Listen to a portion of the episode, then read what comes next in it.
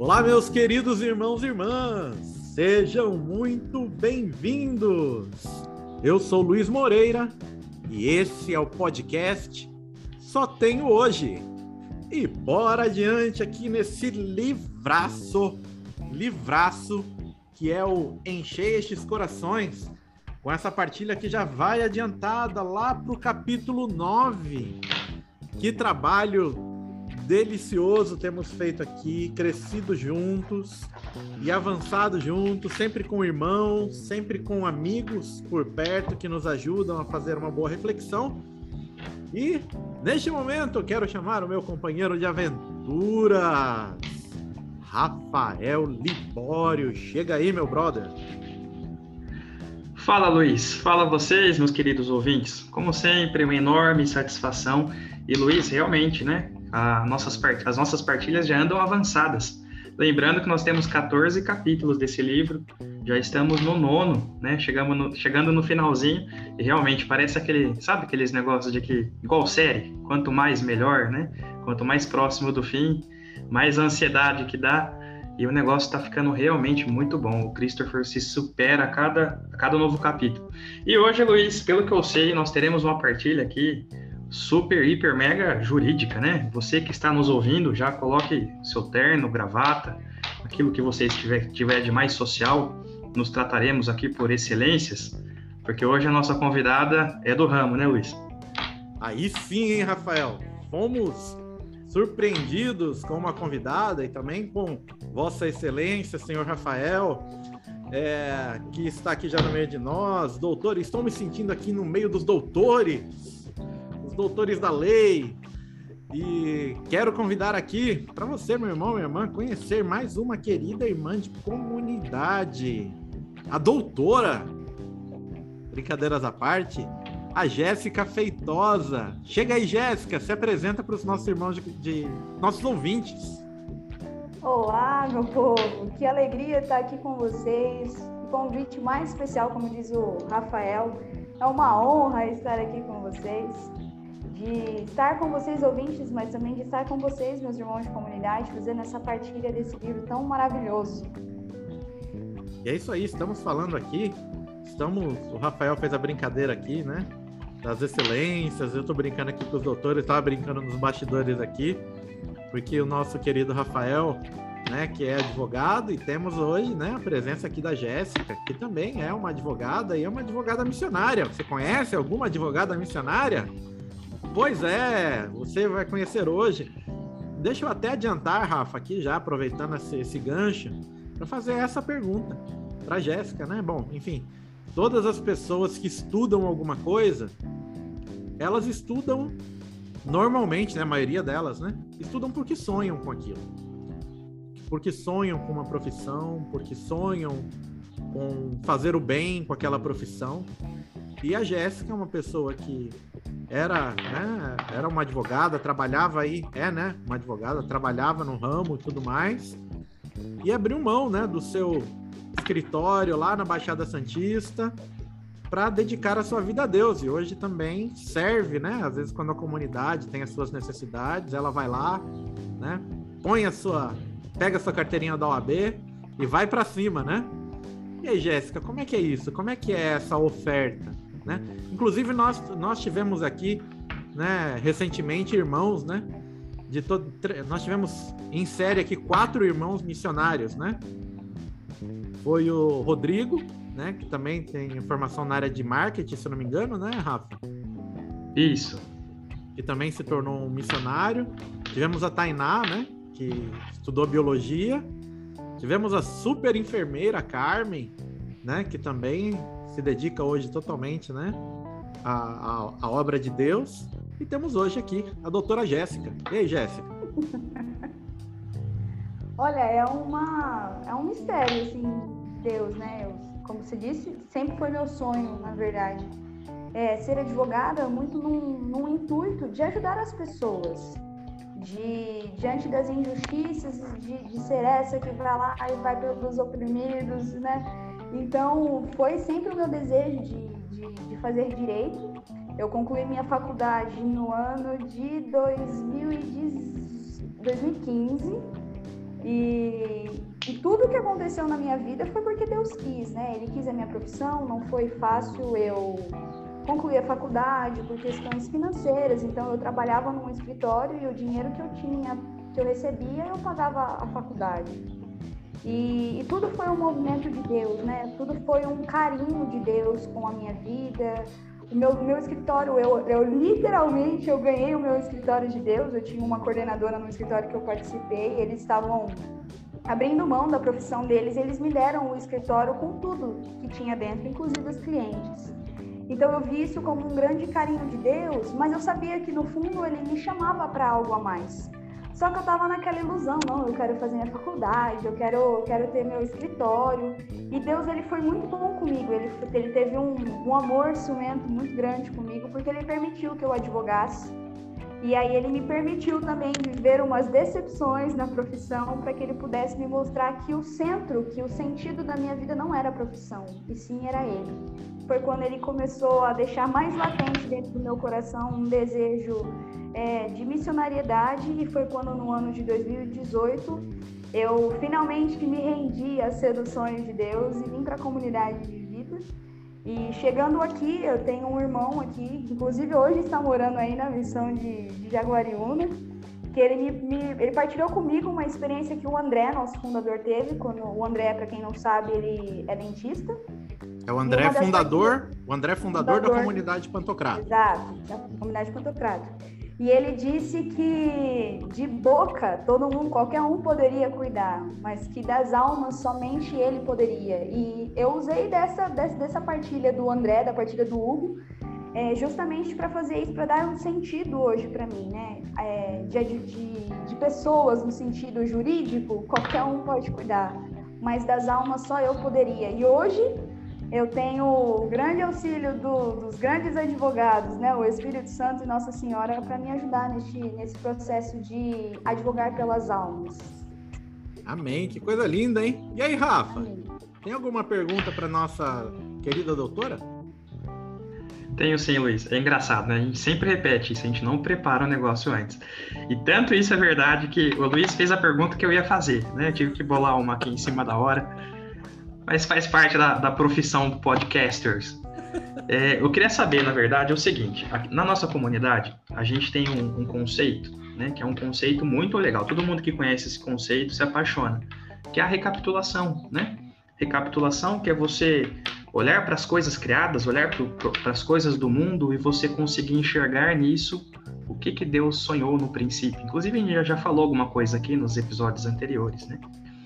E olhando para sua vida, Jéssica, né? Eu percebo, né? Eu sei um pouquinho da, do que você passou, né? Esse negócio de fazer cinco anos de faculdade e depois ter que correr atrás e, e não é fácil, né? E se alguém olhasse para a entrega que você fez, né? De eu vou largar isso para pegar algo melhor, né? A pessoa poderia cair naquela, naquele pensamento assim de puxa vida, né? Ela perdeu cinco anos de faculdade, né? Ela perdeu aquele tempo, ela perdeu aquela, aquela disposição, aquela, aquelas experiências. Só que no nosso olhar recapitulador, né? Aqui que entra a recapitulação, a gente sabe que para Deus nada é perdido, né? A gente sempre aprende isso, inclusive os pecados, né? A vida de pecado que nós tivemos antes da conversão, até isso Deus usa para nos santificar, né? Eu queria saber de você, você consegue enxergar de uma maneira clara a recapitulação, assim, no sentido de que a sua faculdade, o seu esforço, aquilo que você gastou, o seu empenho, você consegue ver isso, que Deus usando isso atualmente na sua missionaridade, você consegue ver os ganhos que Deus obtém disso tudo? Com certeza, tem os ganhos e tem o, as partes ruins também, mas não por conta de Deus, mas por conta de mim mesmo. Eu vou, inclusive, partilhar um pouco mais para frente no, no podcast sobre isso. Mas eu não vejo que os meus cinco anos de faculdade foram anos perdidos, né? Hoje eu tenho testemunho de que meus pais, né? Eles não, não são muito favoráveis pela, pela minha missão na comunidade de vida justamente por conta disso. Na cabeça deles e na cabeça do mundo, eu perdi cinco anos de faculdade. Mas o nosso carisma, graças a Deus, ele tem essa via de, de recapitulação e hoje eu, eu costumo não, hoje eu vejo o amor cimento de Deus porque se eu olhar para a minha história, né, eu não poderia nem ter terminado a faculdade, assim, financeiramente falando, é, até, até mesmo de inteligência, podemos dizer assim, né? E hoje, estando na comunidade e naquilo que a comunidade precisa no sentido jurídico, de saber que sou eu que tenho que estar ali, sou eu quem, quem advogo, sou eu quem faço, eu vejo isso como uma, uma grande bondade de Deus, né?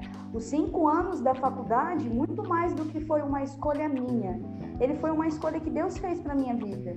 Ele, ele me deu o chamado para essa profissão para que hoje eu pudesse usar de uma maneira fiel na minha comunidade, né? Não só nesse sentido de daquilo que a comunidade precisa, mas de ter esse olhar de fidelidade, esse olhar de honestidade, porque é, não sei você, acho que você deve ver isso no, no, seu dia a dia, mas eu vejo que é uma profissão extremamente difícil de você ser honesto, de você ser fiel, de você ser uma luz nesse meio. Então, hoje eu vejo esse chamado de Deus como, como esse, esse, essa missão que Ele me dá, né? Da, da recapitulação, estando aqui dentro da comunidade de vida e daquilo que a comunidade precisa, de ser essa profissional que, que porta, é, que transmite uma confiança, né? Que transmite uma seriedade, que transmite uma honestidade, que transmite essa fidelidade. Então, não é um chamado fácil, não. Tem dias para mim que que é, que é complicado porque às vezes bate, né? O, o, desejo de, de largar tudo e voltar para o mundo, mas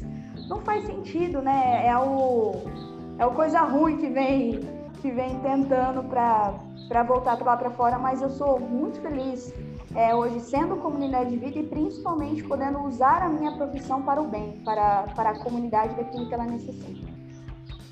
É isso aí, você, vocês, queridos ouvintes, podem perceber, você que acompanha a gente aí desde a primeira temporada, nesse um ano de podcast, que nós já trouxemos aqui irmãos de comunidade e amigos de diversas profissões.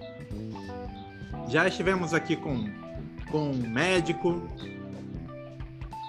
já estivemos com jornalista, já estivemos com enfermeiros, já estivemos aqui com muitas profissões. Uma coisa que eu me orgulho, gente, é um orgulho para mim. Eu acho que.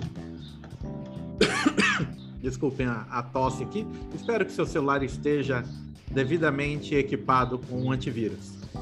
É, é um orgulho que é um orgulho bom que eu tenho, né, dos meus irmãos de comunidade, dos amigos que nós trouxemos até aqui, que é de ver que todos são grandes profissionais. As pessoas que buscam uma santidade e que se dedicam a uma profissão, normalmente são grandes profissionais. E todos, sem exceção, que passaram por aqui, é, vocês veem que são pessoas extremamente íntegras, fiéis e felizes com suas profissões né? E isso me deixa muito feliz. É um testemunho que eu, que eu gostaria de deixar aqui. Eu já falei isso, mas é um testemunho que eu gostaria de, de rememorar, né? De dizer para cada um que é uma alegria ver que cada profissional, né, que já esteve com a gente aqui, são grandes profissionais, porque além da profissão, buscam antes de tudo o reino dos céus. E é isso aí, meu povo brasileiro. Estamos aqui na presença. Ah, gostaria de guardar essa brincadeira também tô brincando aqui de doutor, de doutora, mas a gente não se trata assim, a gente é uma, é uma brincadeira mesmo, né? Inclusive, eu tenho um momento com a Jéssica aqui que eu tava resolvendo um negócio no cartório. E eu, imagine eu, Rafael, eu no cartório tendo que resolver um negócio assim. A mulher fazia pergunta, sabe quando você deixa o olho pequenininho assim, não tô entendendo nada que a mulher tá falando. e eu falava assim: se precisar, é, eu ligo para minha advogada, né? E a minha advogada era a Jéssica, né? E a mulher falou assim: então, por favor, liga, liga para sua advogada. Aí eu todo metido, imagina, né? Você, um cartório falando agora, eu vou ligar, vou chamar os meus advogados, né? Liguei para Jéssica e falei, passei o telefone para a mão da moça do cartório. A moça do cartório atendeu assim: Olá, doutora Jéssica? Eu falei, nossa senhora, que coisa maravilhosa que está acontecendo na minha frente, né? E a Jéssica depois brincava, né? Não podia ter acontecido com outra pessoa, né? Tinha que ser com você. Pois é. Não, e agora ele me manda mensagem e ele fala, doutora, porque eu morro de vergonha e ele fala pra cutucar. Essa é parte, isso é a, a, alegria da vida fraterna, né? E eu bem com sério certeza. na frente da moça, fale com a minha advogada que ela vai resolver todos os problemas. E é isso aí, meu povo, bora trabalhar. Muito bem, meus queridos irmãos e irmãs. Vamos partir para os trabalhos deste que é o nono capítulo do livro Enchei estes corações. Já comprou o seu? Compra o seu lá no Cultor de Livros, hein? Que baita livro, que baita livro, senhoras e senhores. Estamos aqui passeando pelo capítulo 9, nessa segunda parte, que é a parte do desígnio, e vamos tocar o tema confiando nos desígnios de Deus. Então, estamos aqui, a primeira parte do livro, só para recapitular com você: desejo. Segunda parte do livro, desígnio. Estamos aqui na penúltima parte que vai tratar o desígnio. Para chegarmos à parte sensacional que é o destino, que são os quatro últimos episódios. Então, estamos aqui nesse meio e vamos falar especialmente de confiar, atenção, confiando nos desígnios de Deus. Olha a palavra-chave aqui deste capítulo, que é a confiança, que é confiar na vontade de Deus. Gente, a gente vai começar essa partilha aqui, mas eu preciso confidenciar uma coisa. Eu me apaixonei por este capítulo, porque ele é um capítulo teresiano. Ele é um capítulo que talvez Santa Terezinha teria escrito. Talvez. Ela tivesse escrito, assim como ou ela ou Santo Agostinho, talvez um dos dois teriam escrito esse livro, porque a gente sabe, já chegou à conclusão aqui no nosso podcast, que Santo Agostinho, aquilo que ele não falou, pelo menos ele pensou. Então pode jogar na conta dele que é sucesso. E é muito teresiano por excelência, e a gente começa assim. Eu quero puxar essa partilha com o primeiro parágrafo, que já começa desse jeito. Vou ler bem devagarinho, gente. Vamos saborear um capítulo pequenininho. Então vai dar para a gente saborear muito esse capítulo. Vai dizer assim: O desejo pelo infinito que atormenta nossa humanidade nos faz de mendigos. Olha isso, gente, que coisa maravilhosa. Vou ler de novo. O desejo pelo infinito que atormenta nossa humanidade nos faz de mendigos. Nenhuma criatura pode satisfazer os seus próprios desejos. Nenhuma criatura pode oferecer a si mesma aquela água viva da qual tem sede. Isso nos coloca em uma postura de radical dependência daquele que é o infinito, para que ele nos deu o dom de sua própria infinitude. Gente, infinidade, desculpe. Gente, que coisa incrível isso! Eu quero trazer aqui, né, lembrar, talvez já tenha dito isso em algum momento, mas essa expressão de sermos mendigos é uma expressão que a gente vai ler lá no bem-aventurado Frei Maria Eugênio do Menino Jesus. Se você não conhece, vai atrás, procure esse homem por aí. Tem livros dele em português. Bem-aventurado Frei Maria Eugênio do Menino Jesus. Um francês magnífico, que quando ele vai falar da pequena via de Santa Teresinha, ele vai dizer que a pequena via, ela nos lança justamente nessa atitude de mendigo, que é o nada ter, que é o tudo precisar. E ele vai dizer lá que Deus anda por aí procurando corações mendigos para se dar, né? Ele vai falar que Deus é, é o todo dom, ele é todo difusivo de si, Deus é aquele que quer se dar, é aquele que quer se derramar. E ele espera e ele anseia se dar. Isso aqui é uma coisa magnífica, né? Só que esse trechinho ele acaba com uma perguntinha, né? Então, Deixa eu retomar aqui, fazer a pergunta e vou passar para os meus irmãos comentarem. Nenhuma criatura pode oferecer a si mesma aquela água viva da qual tem sede.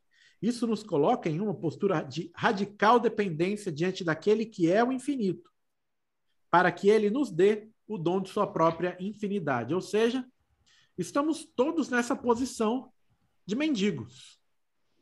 Aí ele faz uma pergunta aqui que talvez seja a pergunta de todos. Mas será que Deus vai se dar? Será que Deus vai se dar? E talvez aqui entre a grande controvérsia do nosso capítulo, que é talvez saibamos que ele vai dar, mas muitos corações, ainda que já tenham ouvido dizer que Deus se dará, talvez se perguntam e erram o alvo dizendo: será que ele vai se dar? E aí, Jéssica, o que, que você tem a nos dizer desse trecho? Olha, esse trecho, quando eu li, quando nós estudávamos, eu até grifei, porque eu realmente fiquei impactadíssima com isso. Porque eu acho que realmente é o aquela perguntinha que está dentro dos nossos corações, né? Eu costumo até pensar que nós somos as pessoas, os ouvintes que, que já têm uma vivência de, de, de igreja, mas eu vejo também as pessoas que não têm uma, uma, uma vivência e o quanto que elas estão nessa postura de mendicância, só que elas ainda não ajustaram o alvo para onde elas vão ser saciadas é, desse, desse desejo, certo? Então, eu de vez em quando eu, eu me pergunto, será? será que ele, ele vai fazer? Porque a minha humanidade, né, ela, ela bate de vez, é, bate de vez em quando, não, ela quase sempre ela bate, né? No, no sentido de, ah, mas será mesmo? Mas eu tenho que esperar tanto para ele me saciar? Será que eu não posso pegar um atalho? Será que eu não posso agir de outro jeito? E eu vejo que muitas vezes a gente age dessa forma, né? E o alvo, eu costumo dizer, né, a partir deste livro, que é como se nós fôssemos como se fosse um foguete. E esse foguete, ele precisa estar com apontado para o lugar certo, para o alto.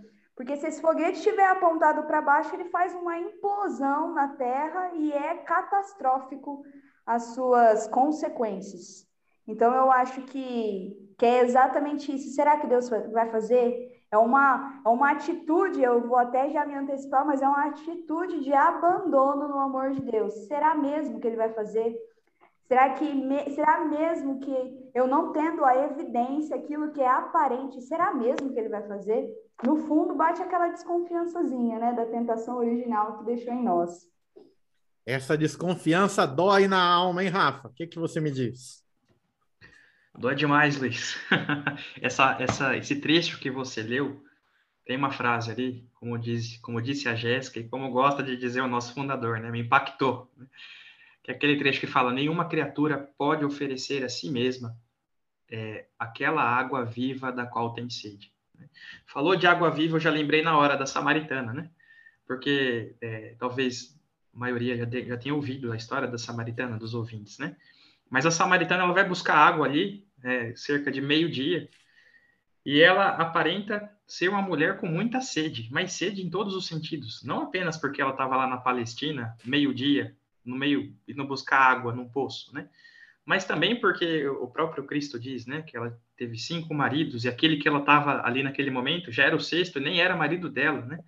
Ou seja, é uma mulher que buscava algo. Né? E, e tem um momento em que Cristo fala para ela, viu? Eu tenho para você uma água, né? Uma água que vai jorrar para a vida eterna. Não é uma água dessa daqui que você vai tomar e você vai sentir sede de novo. Eu tenho uma água que é para sempre. E ela vira para Jesus e ela fala assim: Senhor, eu quero, dá-me sempre dessa água. Né? É um negócio impressionante, porque desde o começo, a gente vem batendo aqui nessa tecla, né, no podcast, desde o começo dessa temporada. Nós somos criaturas de desejo. Nós ansiamos por algo e às vezes a gente nem sabe o nome desse algo, né? A gente às vezes dá o nome de infinito, de felicidade, né? O que, que você quer? Eu quero ser feliz. Mas o que, que é essa felicidade? Eu quero, eu não sei o que é, mas eu quero, eu quero mais, eu quero algo maior, né? E, e eu ia me lembrando, né? Daqueles grandes profetas contemporâneos, o pessoal do J Quest, quando eles cantam aquela música, né? Quero um amor maior, né? Um amor maior que eu. Eu acho demais, né? Porque essa, essa canção aí, é, ela fala justamente desse é, desse movimento interior de querer algo para fora, né? Aí tem um outro um outro trecho da música que vai falar isso, né? Vai falar um amor de dentro para fora, um amor que eu desconheço. Porque é isso que nós queremos, nós queremos esse, esse tudo, né? Só que aí a gente se depara com a mentira do mundo. Que mentira que é essa? O mundo ele, ele traz uma ilusão de que nós mesmos, nós mesmos podemos tomar este algo. Nós mesmos podemos pegar essa felicidade, né? A gente vai trabalhar isso durante esse capítulo, mas o mundo ele vem falar isso, né? Você quer ser feliz, você tem que pegar essa felicidade à força.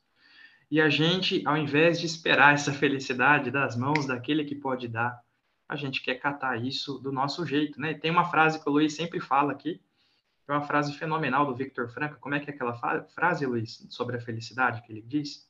Ah, que ele vai falar que a felicidade ela não é ela não, não, não existe para ser buscada, mas ela é um efeito colateral da dedicação árdua dos ideais. Exatamente.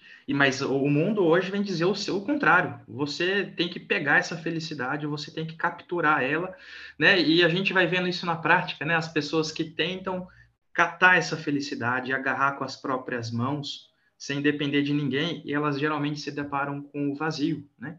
Então, tem um cara lá que acha que felicidade é ter um milhão na conta, né? E quando esse cara tiver um milhão na conta, ele não vai estar contente, porque ele vai querer cinco, ele vai querer 10 milhões, porque aquilo não foi suficiente, aquilo é aquela água que você toma e sente sede de novo, né? Então, o cara que acha que felicidade é ter relações sexuais, a gente que tem falado tanto sobre sexo, né? Porque o livro, o subtítulo do livro é isso, né? Deus, sexo e o anseio universal. O cara que acha que felicidade é isso, quando ele conseguir essa relação, ele não vai estar satisfeito, ele vai buscar com outras pessoas e de outras formas, né? Ele vai buscar aquilo até ele se esvaziar por completo, porque a felicidade não se toma, né? O infinito não se pega à força, o infinito se recebe. Né? Isso que é o mais bonito de tudo, né? É, e, inclusive, lá no final do capítulo, né? é, ele vai citar uma música que eu nem, eu nem conheço, né? Mas ele vai mencionar uma letra de uma música que fala justamente disso. Nós queremos tomar à força aquilo que não nos foi negado. Né? Para para pensar, né? Em nenhum momento Deus nos negou a felicidade, mas a gente quer pegar por conta própria, justamente pelo fato de que a gente não confia em Deus. Sabe e... que, só interrompendo aqui, quando o Rafa vai fazendo essas menções, me vem muito na memória que esses lugares onde a gente acaba buscando essa felicidade, que as pessoas elas tentem, tentem tomar essa, essa felicidade, é como se fossem pessoas num deserto, né? Onde essas coisas elas aparecem como uma miragem de uma água, né? Então a, pessoa vai ali desesperada, ela está tão é, envolta por aquela, pela, por aquela miragem que os olhos delas estão com um óculos errado, né? O, o óculos ele está distorcido, então tudo, tudo ali parece água, tudo ali parece algo para saciar esse desejo do coração e o quanto que isso para mim fica muito claro, quais são as miragens né, da, da nossa vida que não, não nos impedem de ver aquilo que é o sentido, né, daquilo que é esse desejo que somente Cristo pode saciar em nossos corações, né? E, e até fazendo uma analogia com essa história da água, é, é o próprio Cristo que tem a água que não nos deixa desidratados, né? Então nós precisamos buscar a água correta. Eu não vou saciar minha sede com um copão de Coca-Cola, embora eu goste muito ou de um suco, mas eu só vou saciar com uma boa garrafada de, de água para saciar a sede do meu coração, né? A sede que, eu, que, eu, que a minha, o meu corpo precisa naquele momento.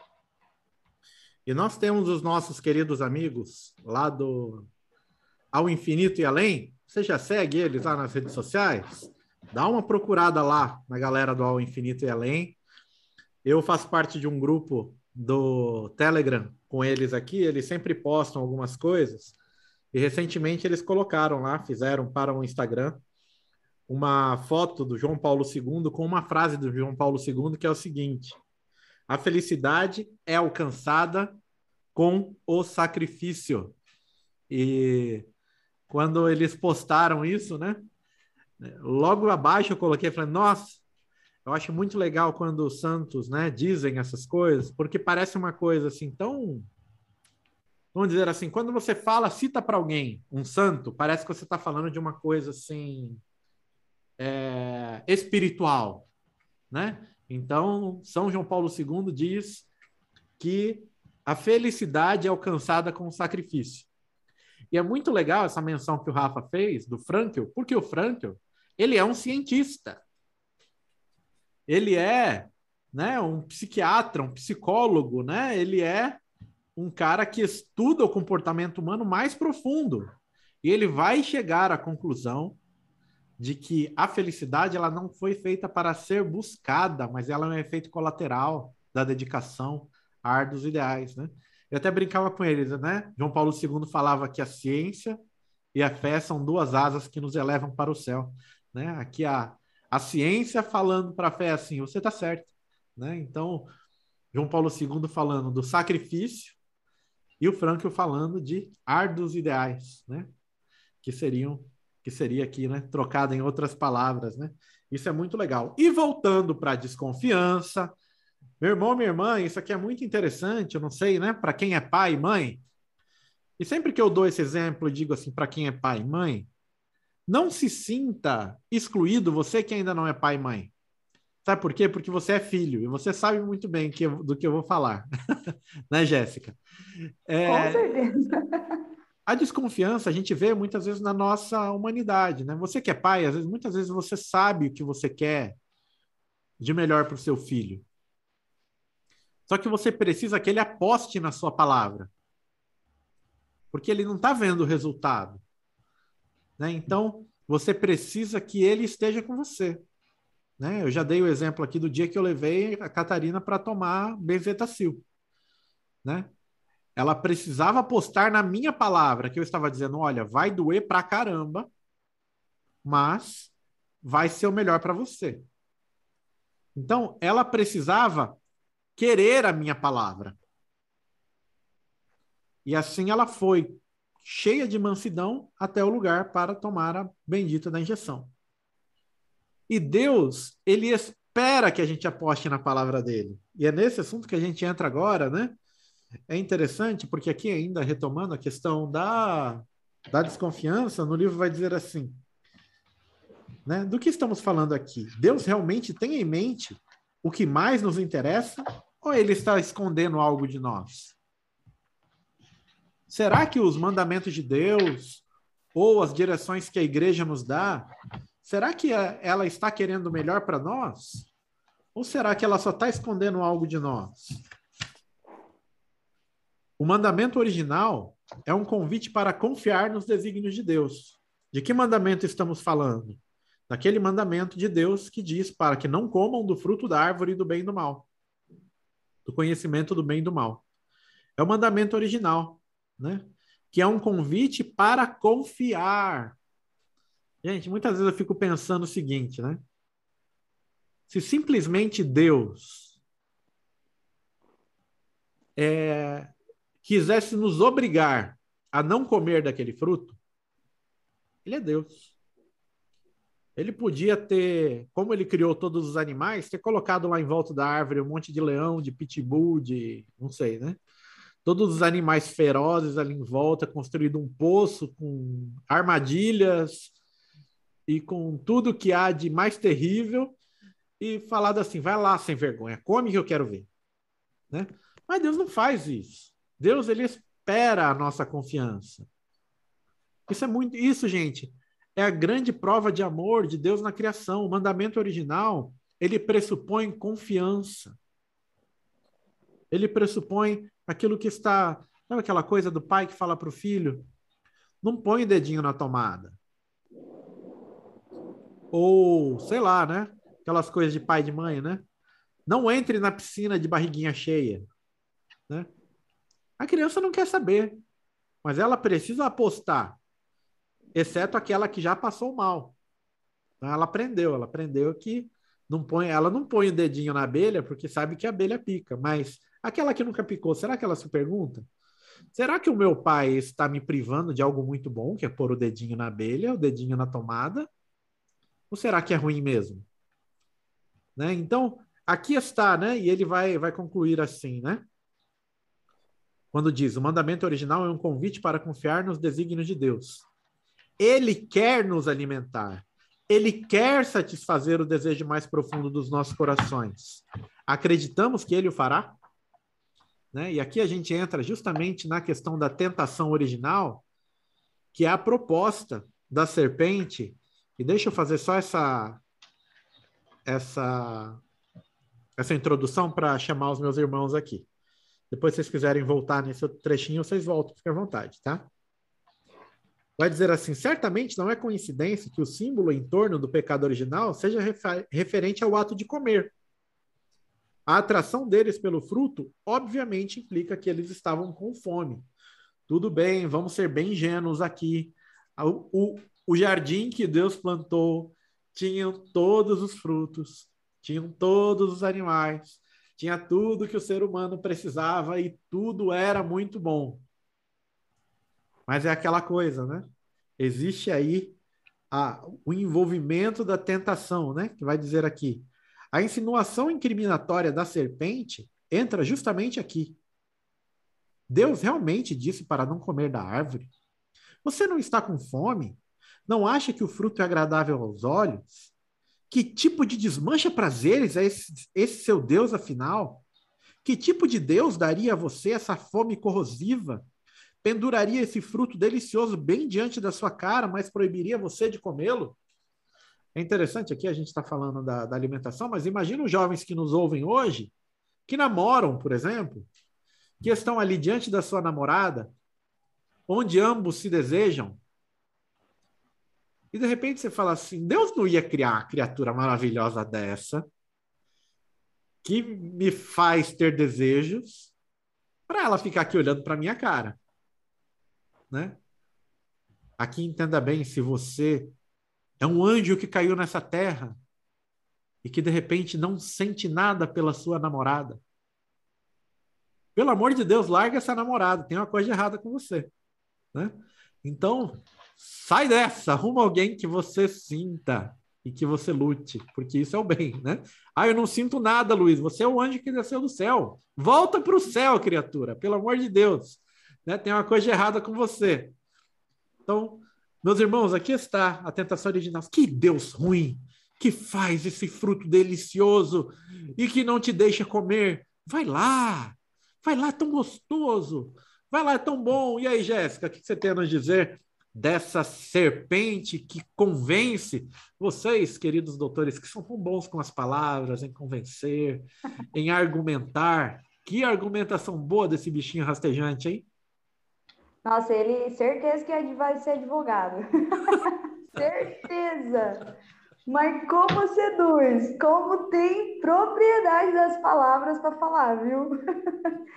Mas eu queria dar um testemunho é, meu, assim, antes de eu fazer uma experiência com Deus, eu tinha muito essa visão de que Deus era um Deus mau. Exatamente dessas vozinhas que ficavam na minha cabeça, né? E até faço menção ao início do livro, quando ele vai falando das, das dietas, né? Da dieta da inanição, do fast food e do banquete o quanto que eu fui criada na, na dieta da inanição. E hoje é uma grande luta para mim de me colocar nesse movimento de que Deus ele tem um banquete para mim, né? De que eu sou digna de um banquete, que eu não eu não nasci para ficar desnutrida, porque ou é a desnutrição ou é o fast food é, que também não, não, que também não deixa de ser uma desnutrição também, né? Mas o quanto que por muito tempo e ainda, como eu disse, ainda é uma luta para mim, de sair dessas posturas de, de inanição e, e o quanto que o direito, para mim, de ter feito a, a faculdade do direito, o quanto que isso dilacerou meu coração.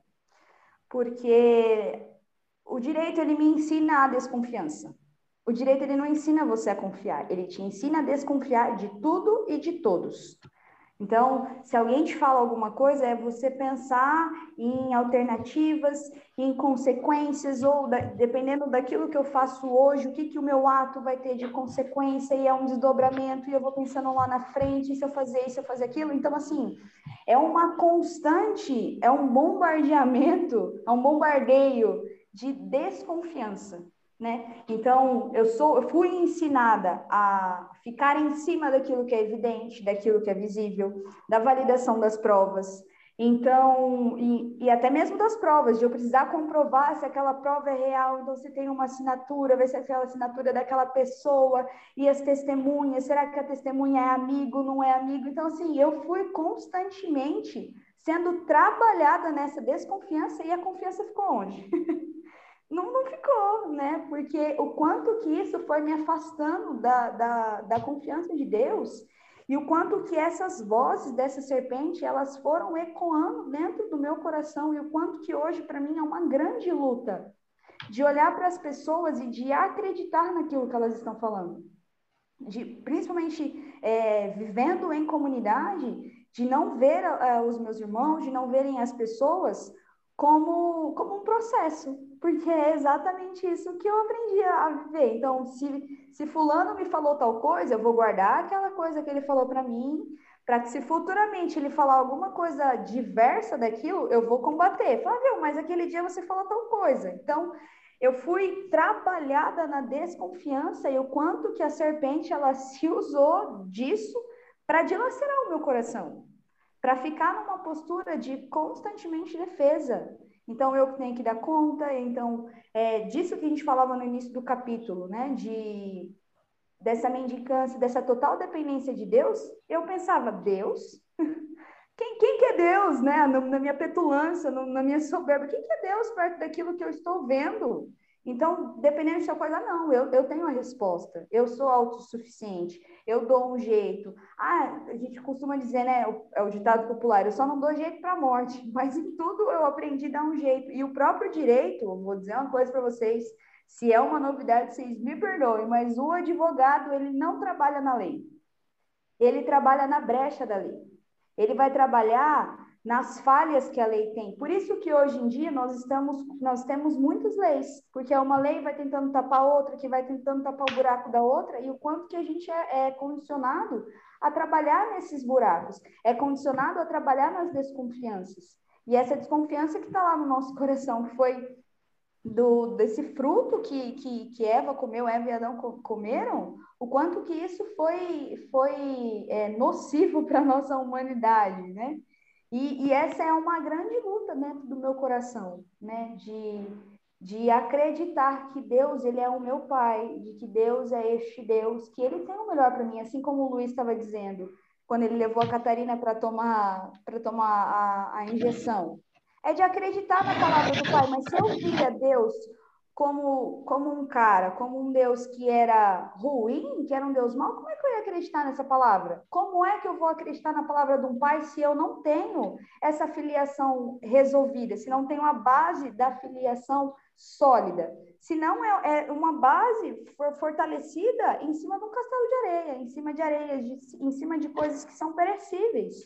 E, e, e para mim, particularmente, eu estou até me alongando na minha fala, mas o quanto que eu precisei fazer uma experiência da minha identidade de filha de Deus para que eu pudesse começar no meu processo de confiança no amor dele e quebrar todos esses, esses condicionamentos, quebrar tudo isso que eu fui ensinada. Foram cinco anos de faculdade de Direito, mais a minha o, o, a continuação quando eu tinha o meu escritório e o quanto que isso hoje para mim é uma luta de sair desses movimentos de, de sair dessas defesas, de estar armado o tempo todo. Eu não preciso estar armado o tempo todo, nós não precisamos estar armados o tempo todo. É a desconfiança que vive rondando nos nossos olhos, vive rondando nos nossos pensamentos, vive rondando nos nossos ouvidos. É assim, é um bombardeio de desconfiança que salve-se quem puder, né? É muito legal a gente ver Santa Terezinha quando vai falar lá da Pequena Via. A gente vai aprender que tem um movimento da Pequena Via que se chama inocência. E isso é uma coisa interessante, né? Porque quem é o inocente? É, é muito bonito que a gente vai ler lá que vai dizer que a inocência, nesse sentido dela, da pequena via, é aquele que não precisa de defesa, porque sabe que Deus o defenderá. Olha que loucura isso pra gente. Olha que loucura. Gente, pra, é, é engraçado é, não existe ato, pode ser o ato, né? A gente, quando é criança, que a gente quebra o vaso da mãe, de repente o vaso some de casa. Né? A gente está querendo se defender, né? A gente está querendo se proteger. E é interessante que a gente aprende isso com a nossa primeira história. E quando a gente é adulto, a gente fica nessa caça, né? De, de se autoadvogar sempre, de nunca depender, né? Enquanto isso, Deus querendo é, ser esse que tudo cuida de nós. E aí, Rafa, o que, que você tem a nos dizer? Pois é, é interessante isso que a Jéssica falou, e é verdade. Eu também senti a mesma coisa quando, quando entrei na faculdade, né? A primeira coisa que a gente aprende é como brigar, né? A gente não aprende como conciliar, como entrar num acordo, como que você consegue chegar no, no, na parte boa para todo mundo, você aprende aí no ponto fraco do outro, né? E, e, e, é interessante notar que isso acontece em todos os lugares ao nosso redor, né? A desconfiança, ela é sempre inserida no nosso coração. Então, de repente, você, é, é, você vai fazer uma compra na internet e você já desconfia, será que alguém não vai pegar meus dados? Né? Será que é, que é seguro colocar os dados no meu cartão aqui, fazer uma compra ou não, né? É, esses dias eu estava usando o assistindo vídeo no YouTube, aí começou a aparecer uma propaganda assim, né? Viu, você bate, esse aplicativo e saiba por onde anda sua namorada e seu namorado, né? Ou, ou, seja, é desconfiança, é desconfiança, é desconfiança, é desconfiança em absolutamente tudo, né? A gente é, não consegue viver hoje em dia porque tudo parece que grita para o homem assim: você tem que se virar sozinho. Se você não se virar sozinho, alguém vai passar a perna em você. Justamente isso que o Luiz acabou de colocar, né? É, a inocência é tirada das pessoas justamente porque as pessoas acham que se elas não fizerem as coisas à força, se elas não tomarem à força a própria vida nesse sentido, é, ninguém vai cuidar. E o duro é quando a gente é, olha para Deus, a gente reflete isso para Deus, né? A gente olha Deus com desconfiança porque a gente olha todo mundo com desconfiança. Mas é, dessa parte do livro que fala da tentação original, aquilo que mais me chamou a atenção, né? Aquilo que, que na verdade me fez refletir bastante, é o trecho em que ele fala do fruto proibido porque ele faz uma reflexão genial. Ele vai, ele vai falar assim, gente, quem que criou a árvore do conhecimento do bem e do mal? Né? O fruto proibido. Quem que fez a maçãzinha? Foi o diabo que fez? Eu falo assim, não, não foi o diabo que fez. Foi Deus, né? E olha que interessante, quando Deus termina de fazer a criação, ele olha para tudo, para tudo, ele vai falar: "Nossa, como tudo é muito bom". E quando ele fala tudo, ele se refere também a essa árvore.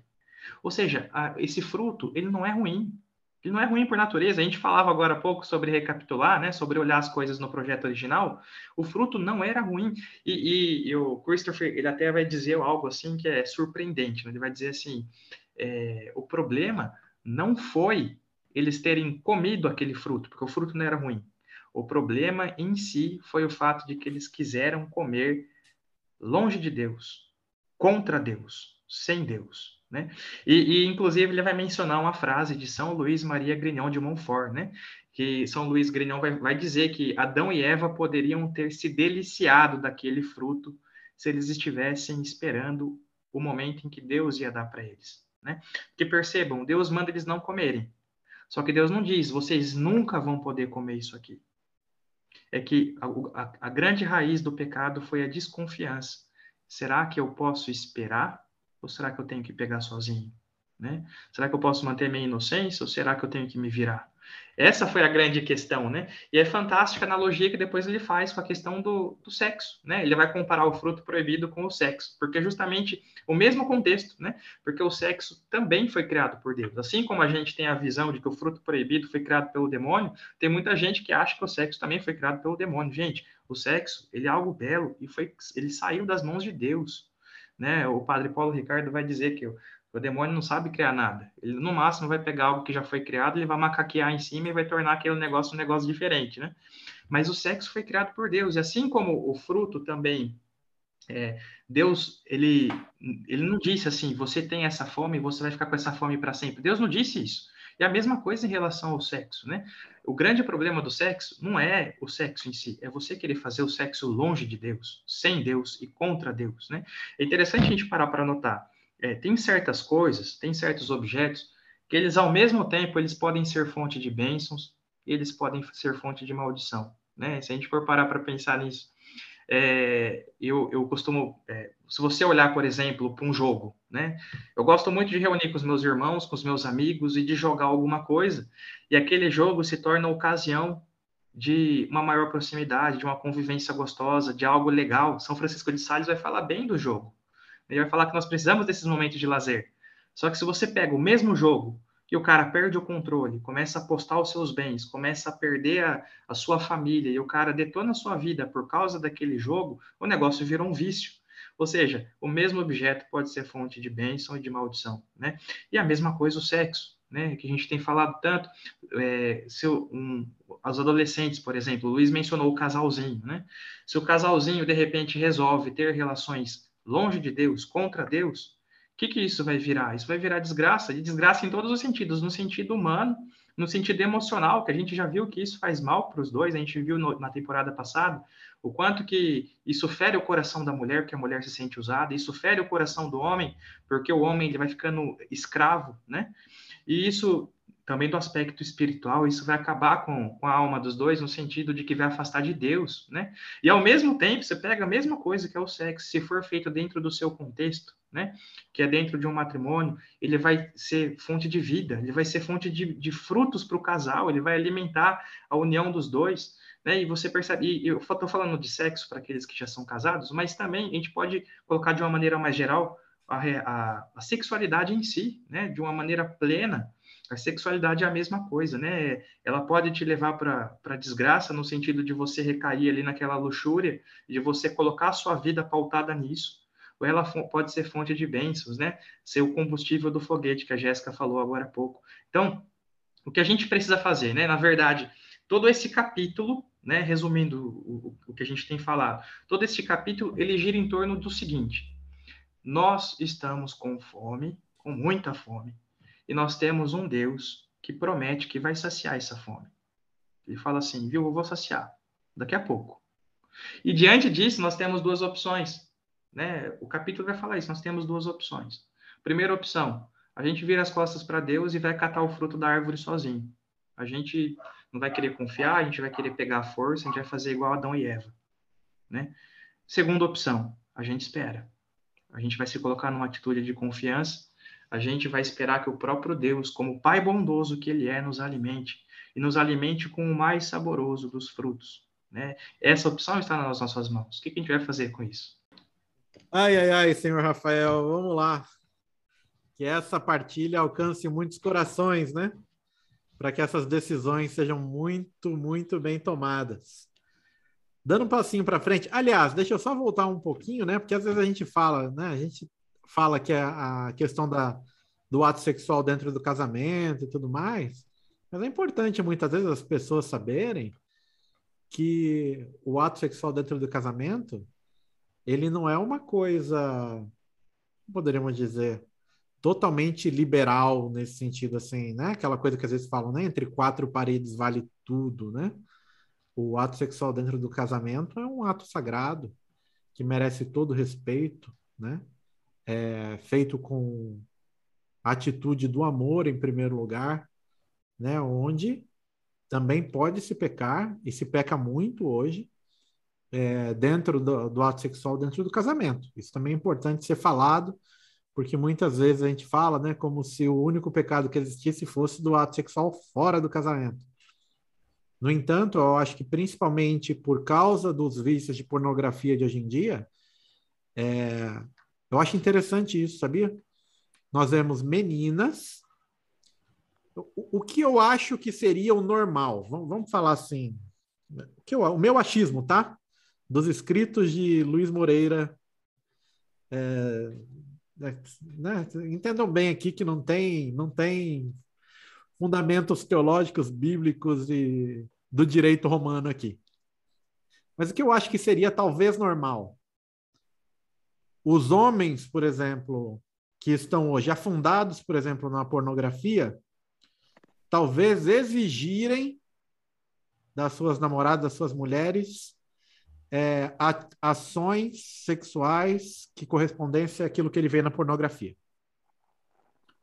O que eu estou vendo hoje, que eu acho que extrapola a normalidade do errado, entendam bem nesse sentido, tá? Pode ser que esteja complicando um pouco aqui. Isso já está errado. Mas o que, que eu estou vendo que extrapola? É você ver meninas já conformadas com essa ação, como se fosse necessário para você namorar alguém, você estar conformada com a ação de ser uma, entre aspas, uma prostituta para o namorado, né? Então, parece que as meninas hoje já estão crescendo aí, já estão meio que conformadas com atitudes que não seriam normais nem para uma esposa, onde se rebaixa a sua dignidade ao nível mais raso imaginável. Então aqui temos um problema muito sério, né, no mundo de hoje. Então eu apelo às moças que nos ouvem, né? Você foi criada para a maior dignidade possível. Eu vou dizer até, se você não ouviu a nossa primeira temporada, onde a gente só falou da dignidade da mulher, da, grande, da grandeza que é você, mulher, corre lá, menina, escuta, pelo amor de Deus. E deixa Deus restaurar a tua dignidade. Né? Você, homem, que já foi aí baleado né, por esses conceitos de hoje, onde a gente olha para uma mulher muitas vezes como um pedaço de carne mesmo, né? É, entenda que você também precisa amadurecer. Isso também não é normal. É muito bonito quando a gente vê o João Paulo II falando do livro do Sara e Tobias, que ele vai chamar que Tobias, né? Para quem para quem não conhece a história, né? Não vou contar a história toda aqui, mas eu acho muito bonito isso. Tobias, quando vai tomar Sara por sua esposa, ele diz assim: Vem, minha irmã, e vamos rezar né? Ali, ali o Papa ele vai discorrer, nossa, né? Você chamaria sua esposa de qualquer coisa, menos de irmã, porque você não tem pensamentos luxuriosos com a sua irmã. Mas olha que coisa a resposta, né, do Santo Padre, e até o Padre Paulo Ricardo vai falar disso. Na verdade, você não deveria ter pensamentos luxuriosos com a sua esposa, mas pensamento de amor, né? Então, isso aqui é muito rico, tá? Isso aqui vai muito além daquilo que a gente, que a nossa compreensão pobre, que a nossa cultura está nos lançando hoje, poderia nos, nos lançar. Parêntese feito, voltemos aqui à nossa programação normal. Na onde... verdade, eu quero fazer um adendo ao seu parêntese. Faz aí, manda aí. que, que, que faz muito, tem muito a ver com, com a partilha de, desse, desse capítulo, porque na minha visão, diante daquilo que eu, que eu tenho identificado, né? Eu, eu acredito é, que se as mulheres, os homens, a criatura em si, né?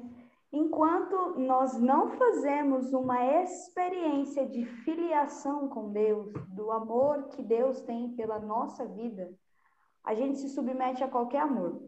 E a gente se submete a qualquer condição, entre aspas. Bem amor, entre né? aspas. né? Amor, é, amor. Um amor bem entre aspas. Porque eu não sei quem que, que fez menção, que fala que a mulher ela submete aquilo que o homem quer porque ela quer amor e o homem submete a mulher porque ele quer o prazer, né?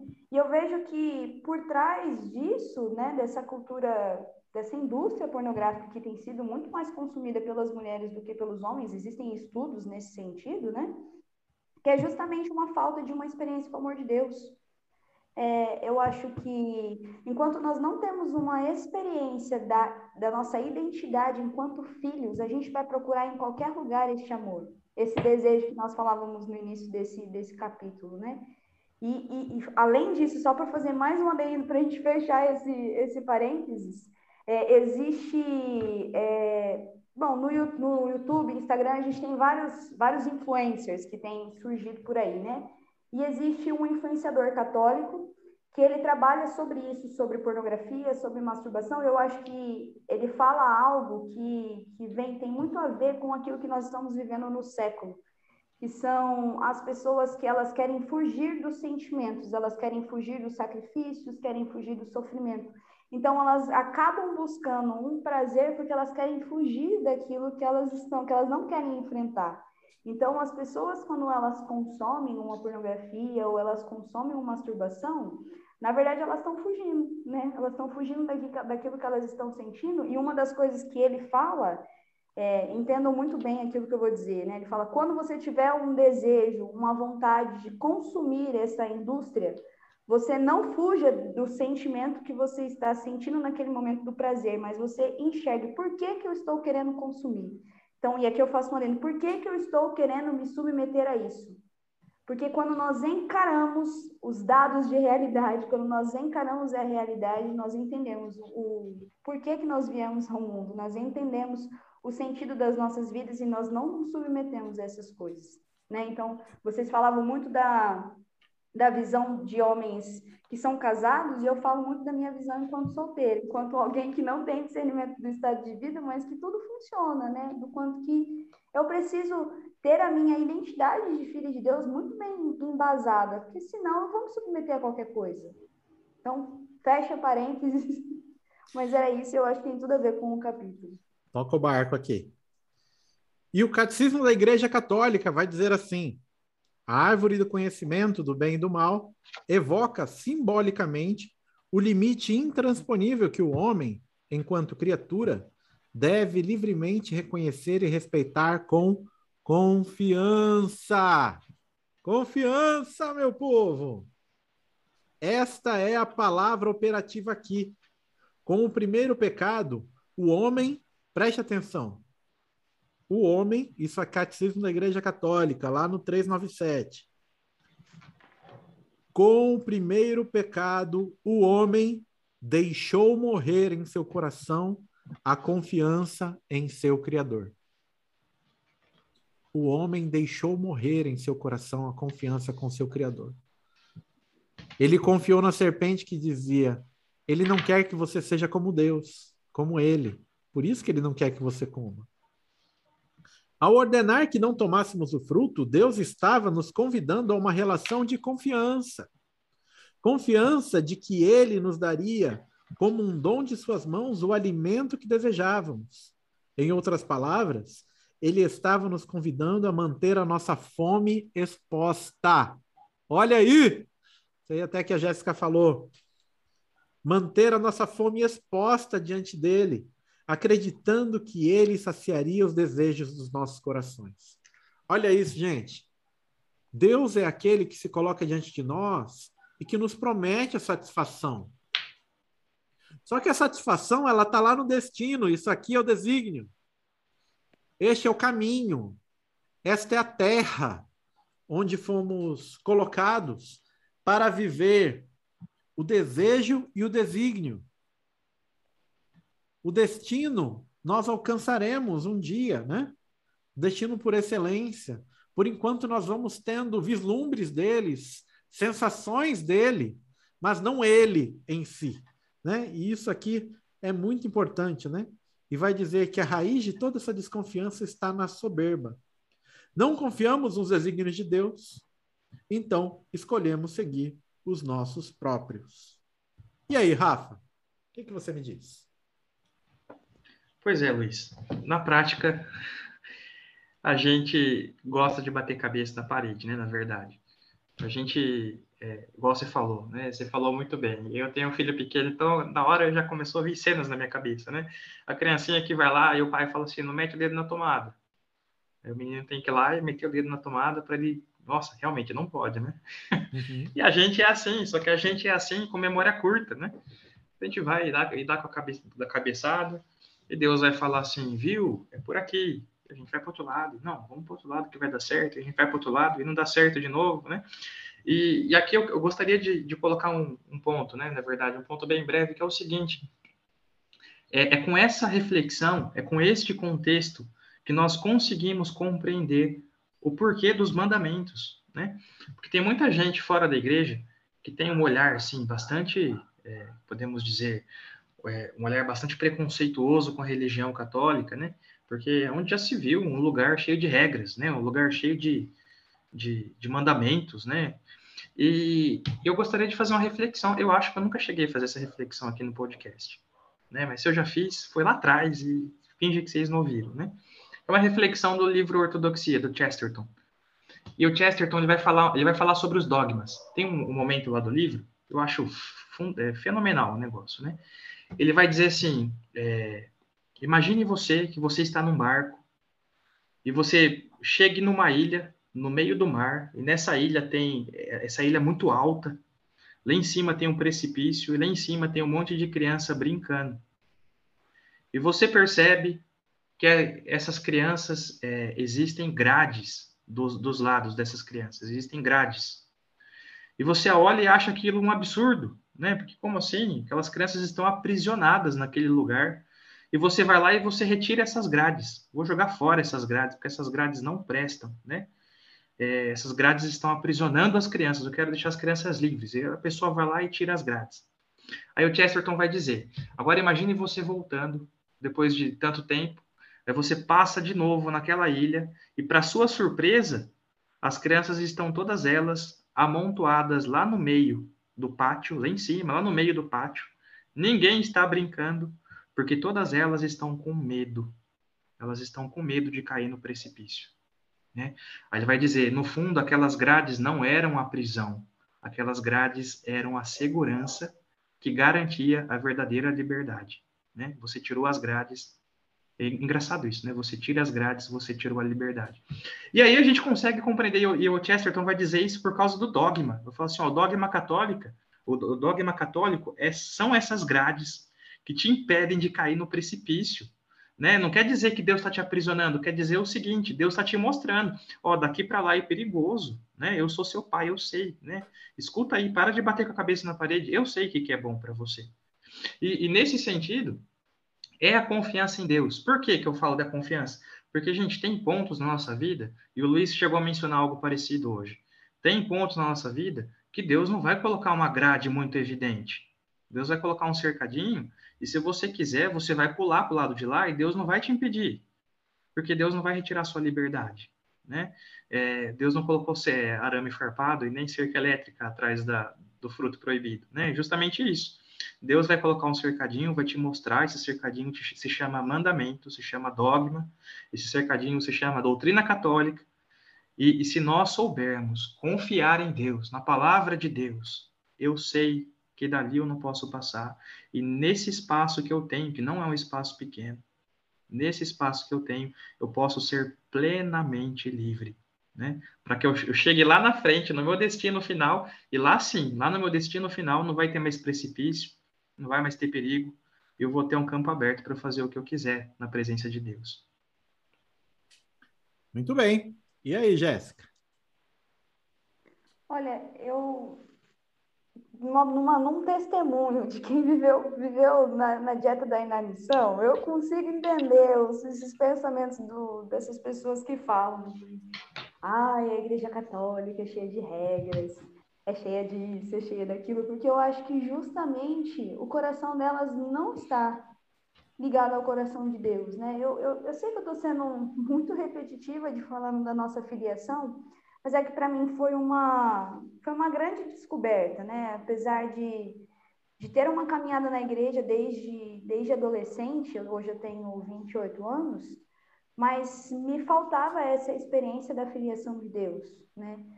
Porque, e agora eu vou até é, dar o, o meu testemunho, que recentemente eu fiz um retiro de 30 dias de cura interior, porque existiam coisas que eu não conseguia é, é, tocar, e eu acho que isso é muito um fruto dessa inanição, né? E o quanto que o Cristo Pantocrator ele veio com este movimento de, de resgatar a minha filiação, né? O amor ciumento dele veio resgatar a minha filiação, porque enquanto eu não tivesse a minha identidade de filha restaurada, eu viveria com estes mesmos pensamentos dessas pessoas de que de onde se viu tanta regra, para que tanta regra, ou essas vozes que a gente falava é, da serpente. Mas o que, que acontece? Eu transferia muito para Deus experiências que eu vivi com meu pai biológico, né? Então, o Luiz falou assim, ah, a, a Catarina precisou ouvir a minha voz para que ela confiasse de que ia doer mesmo, ia doer aquela, aquela injeção, ia doer, mas que era para o bem dela. E, e o quanto que a minha experiência com meu pai biológico não foi essa experiência de confiar na voz dele. Era experiência de que eu não confiava, essa é a verdade, né? Eu não confiava na voz dele, naquilo que ele fazia. Então eu acabei buscando alternativas para aquilo, né? Alternativas B, C, D, o, alfabeto inteiro, né? Eu fiquei é, numa postura de autossuficiência, eu precisava de garantias, eu precisava de evidência. Então, se ele me falasse alguma coisa, eu ficava com a pulga atrás da orelha, né? E eu acredito que, que isso é muito uma realidade das pessoas que elas não acreditam. Na, elas não, ou elas não, minto, perdão, elas não acreditam, não, elas não viveram uma experiência de filiação com Deus. Então, se elas não vivem uma experiência de filiação com Deus, elas não acreditam, elas não confiam. A gente só confia naquilo que a gente acredita. Se os filhos de vocês, né, vocês deram os exemplos, eles, eles confiam em você porque eles sabem que vocês são os pais que, que o pai ama, que o pai cuida, que o pai zela, por mais que a gente não queira ouvir aquilo que o pai tem para falar. Mas existe uma segurança que o pai dá. E é exatamente essa segurança que Deus dá para nós quando nós fazemos uma experiência de filiação. A gente há pouco falava é, que a raiz da, da, desconfiança é a soberba, e aqui entra o meu testemunho de autossuficiência, né? O quanto que eu quero, melhor, é o quanto que eu queria ser Deus sem Deus. O quanto que eu queria ser amada por aquilo que eu fazia. Então eu buscava nas coisas uma satisfação. A fome do meu coração era a fome de ser amado. Enquanto que eu fui buscando na, nas coisas, e eu só tinha duas opções, que é o que o livro fala. Ou você tem a opção de morrer de fome, que é a dieta da inanição, ou a satisfação própria, que é o fast food. Gente, mas que, que Deus é esse que nos daria somente essas duas opções? Quer dizer, nem ele dá essas duas opções, ele nos dá uma terceira opção, que é o que vocês estavam falando, que, que, que vamos trabalhar no, na parte do, do, do, destino, mas o quanto que é, eu acho muito importante a gente identificar aquilo que é o nosso déficit, né? Aquilo que está faltando, né? Eu acho que aqui entra muito o autoconhecimento, entra muito as experiências daquilo que, que a gente vive, daquilo que a gente identifica. É, é extremamente importante a gente ter esses dados de realidade, de a gente colocar os pés no chão e falar, peraí, por que, que eu estou agindo desse jeito? Por que, que eu estou achando desse jeito? Tem uma raiz, tem algo por trás disso. E quando a gente descobre o que está por trás disso tudo, a gente consegue trabalhar e consegue ajustar o nosso foguete. Então, para mim, eu sei que eu estou sendo muito repetitiva, mas para mim, tudo, tudo parte de uma experiência de afiliação com Deus. E o André, o nosso fundador, esses dias, ele dizia uma frase que para mim foi o que ficou assim, é, martelando no meu coração, que quem confia na misericórdia de Deus não tem medo de ser verdadeiro, não tem medo de ser sincero. Então, quando nós temos a confiança em Deus, quando eu confio que Deus é, é o Deus que me ama, eu não tenho medo de dizer aquilo que eu sinto, eu não tenho medo de ser verdadeiro, eu não tenho medo de colocar para fora aquilo que eu sinto. E se tiver pessoas que têm essa mesma dificuldade da dieta da inanição, quem tem essa, essa dificuldade da dieta da inanição tem medo até de sentir tem medo dos sentimentos, mas enquanto o sentimento está na minha cabeça, ele, ele não é, ele está ali. O que vai dizer se ele é bom ou ele é ruim é o que eu, é o que eu vou fazer com ele. Mas o quanto para mim é, é, exatamente essa experiência na confiança na misericórdia de Deus que faz com que eu comece nesse movimento de falar aquilo que eu sinto, de falar aquilo que está dentro do meu coração, mesmo que eu ache que tudo é regra, mesmo que eu ache que é um absurdo, mesmo que as pessoas achem que estar na igreja é uma frustração, que é uma castração. As pessoas elas têm esse pensamento e, e agora me vem é, em um dos escritórios de advocacia que eu trabalhei, um advogado ele tinha uma outra religião, né, diversa da católica, e ele dizia para mim assim, ela falou assim, o que é esse negócio de celibato, né? E ele até fazia menção, ele falou assim, mas o homem ele precisa estimular o seu órgão genital, como onde já se viu celibatários, onde já se viu, e aí na parte das mulheres, onde já se viu você largar, você deixar de gerar uma vida por Deus, que, que absurdo, e eles veem exatamente isso como uma regra, e, e, me vem muito na cabeça o que também fala nesse livro, é por quando ele fala da, do divórcio, é, isso fala para eles, né, é por causa da dureza dos vossos corações, o quanto que é, eu volto a dizer, enquanto nós não tivermos uma experiência do amor de Deus, da filiação, é a dureza do nosso coração que vai falar mais alto. São os pesos, as coisas vão virar um peso, a renúncia vira um peso, os sacrifícios viram um peso, os sofrimentos viram um peso, e óbvio que eles vão acabar buscando é, alternativas para isso. Então, eu não quero sofrer, eu não quero o sacrifício, eu não quero as dificuldades, eu só quero um prazer. Só que isso é viver como uma, uma menina, uma menina, homens e mulheres mimados homens e mulheres que não têm uma responsabilidade. Isso, isso chega a ser um absurdo e o quanto que hoje em dia o nosso, o nosso mundo, ele prega exatamente isso. Você não precisa ter responsabilidade. Você precisa ter o prazer. Você precisa agir de acordo com aquilo que você sente. E a frase do, do momento é, ai, eu tô sentindo desejo por tal coisa, eu tô querendo fazer tal coisa. Ah, mas tá tudo bem. E tá tudo bem. Ou seja, elas estão querendo validar aquilo que está dentro do coração dela, que não é a sede que vai ser saciada por Deus. Elas estão querendo validar uma mentira e está tão ofuscado isso com essas miragens que eu dizia do deserto que as pessoas elas não conseguem identificar.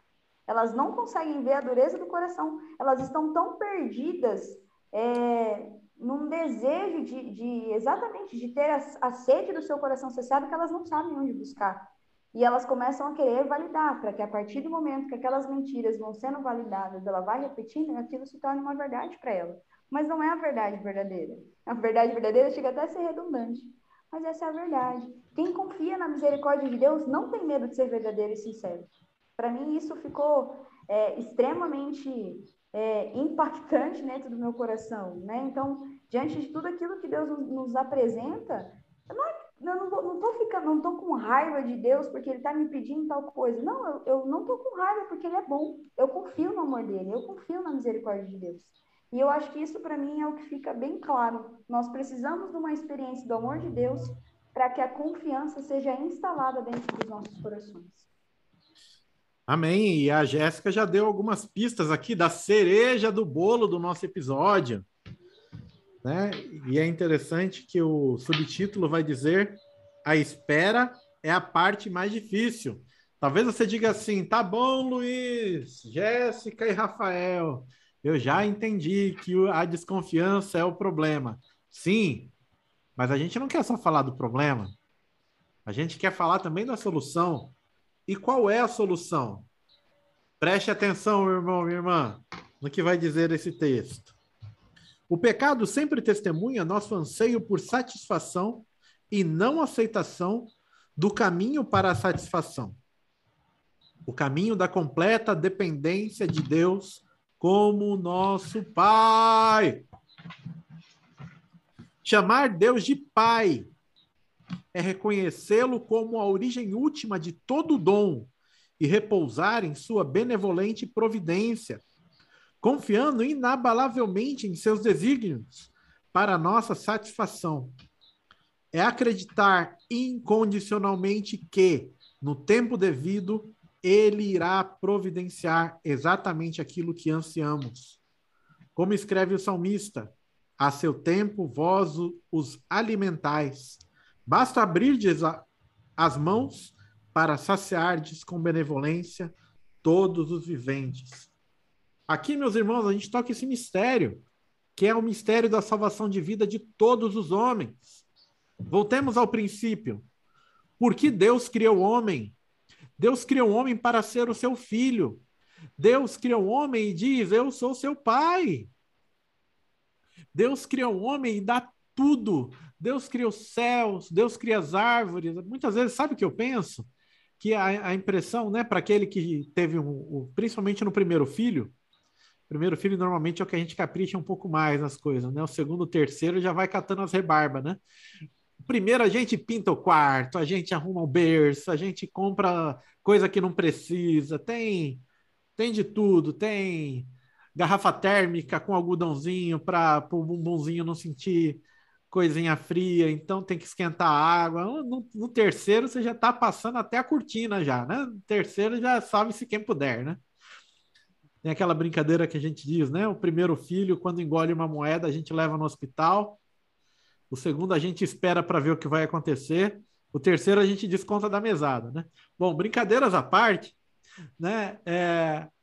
Deus criou o homem como um pai apaixonado cria tudo para que o seu filho exista. E parece-me que aí está é, realmente oculto o mistério da felicidade do ser humano, que é ser filho. Olha que magnífico, né? Quando o homem renuncia à filiação ali no pecado original, é como se o homem chegasse para Deus e dissesse assim: Eu não quero ser teu filho. Eu não desejo ser teu filho. Eu quero fazer do meu jeito. O meu jeito é o que importa. Eu quero comer essa maçã e pronto. Eu entendo, eu quero ser o pai. Eu não quero ser filho, eu quero ser o pai. Eu quero ser como você. É isso que o homem diz para Deus. Interessantemente, o homem é expulso do paraíso, mas Deus ainda é pai. E Cristo, que é o Filho por excelência, é o Filho gerado, não criado, consubstancial ao Pai. Ele que é o Filho, ele vai ser enviado ao mundo para quê? Meus irmãos, leia nas entrelinhas, não só nas entrelinhas, mas leia o que Cristo pregou nas sinagogas e nas praças e sobre as pedras. Cristo vai falar do reino dos céus, ele começa a falar que havia um pai e um filho, e tinha um filho e um pai, e o pai tinha dois filhos, e ele e o pai, e ele não faz nada que desagrade o pai, e que o pai, o pai, o pai, o pai, o pai, e no fim das contas nós vamos entender que Cristo não veio fazer outra coisa no mundo a não ser levar de volta para o pai os seus filhos. Toda a missão de Cristo compreende em resgatar os filhos.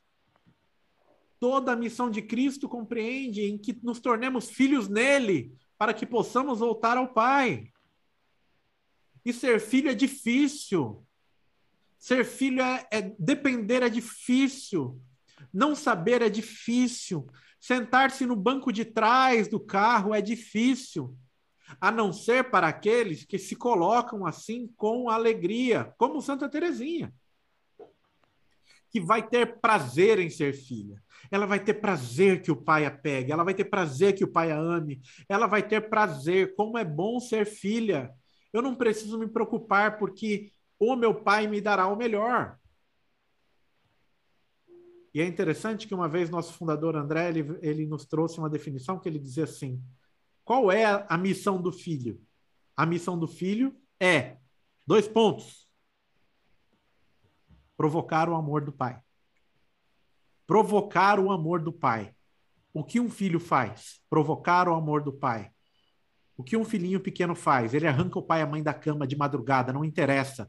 O pai e a mãe vão sair da cama porque eles precisam amar.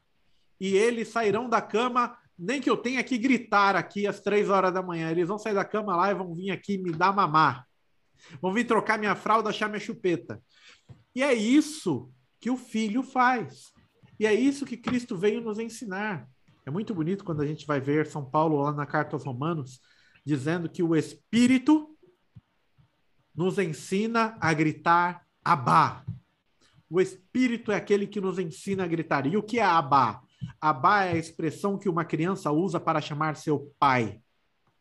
Não é pai. É a expressão que uma criancinha pequena chama, usa para chamar o seu pai. O que Cristo vai dizer? Quem que vai entrar no reino dos céus? Aquele que for semelhante a uma criancinha. E por excelência, meus irmãos, aqui está esse mistério.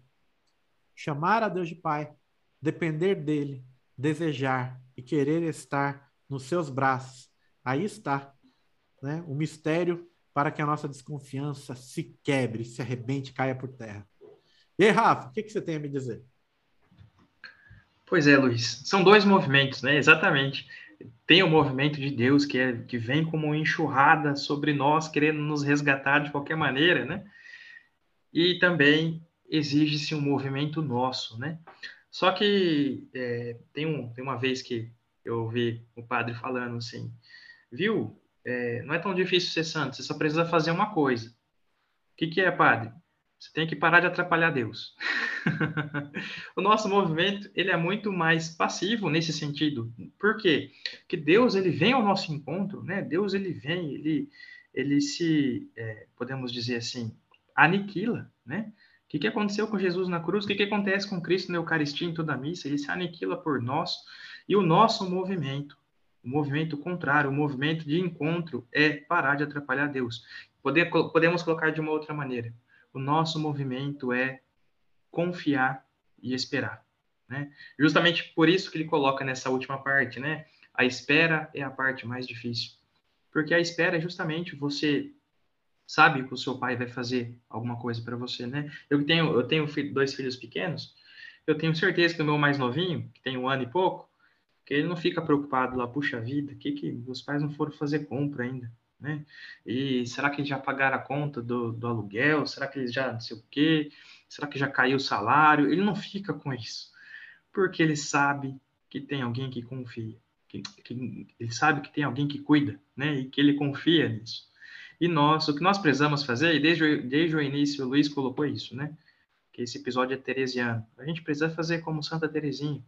Santa Teresinha é aquela que se coloca como criança, porque ela confia.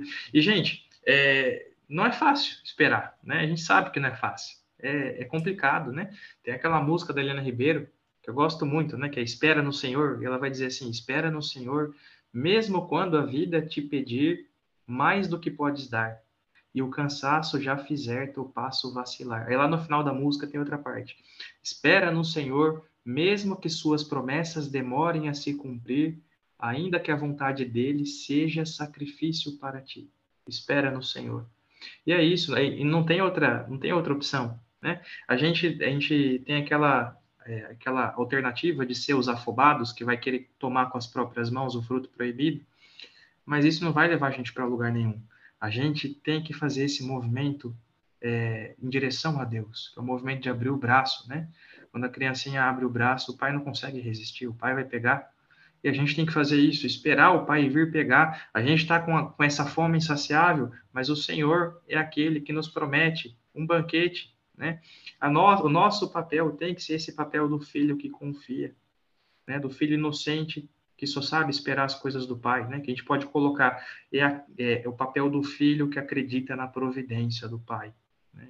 Tem, gostaria de encerrar minha fala com isso, né? tem aquela, um versículo que ele menciona aqui, que é lá do livro de, de Eclesiástico, né?